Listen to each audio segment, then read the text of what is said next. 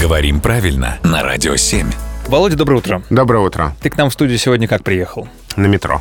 Вот ты, когда говоришь «на метро», Мгм. мне всегда почему-то представляется, знаешь, переполненный вагон каких-нибудь индийских железных дорог, и как будто ты там вот сверху на крыше, придерживая свои чемоданы, едешь «на». М, Почему «на»? А когда кто-то говорит под Москвой, ты представляешь себе... э, Конечно, м, подземелье. метро, да, диггеров. да. Нет, я ближе к ядру туда думал, где теплее. Так как правильно, на метро или в метро? Смотри, предлог «в» связывается с представлением о замкнутом пространстве. Ну, метро замкнутое пространство. Да, вполне. и поэтому если мы договорились встретиться на станции, например, да, то мы встречаемся в метро. Или, э, допустим, никому этого не пожелаем, потерял телефон в метро. Это там. Да, да. А предлог «на» связан просто с представлением о способе передвижения.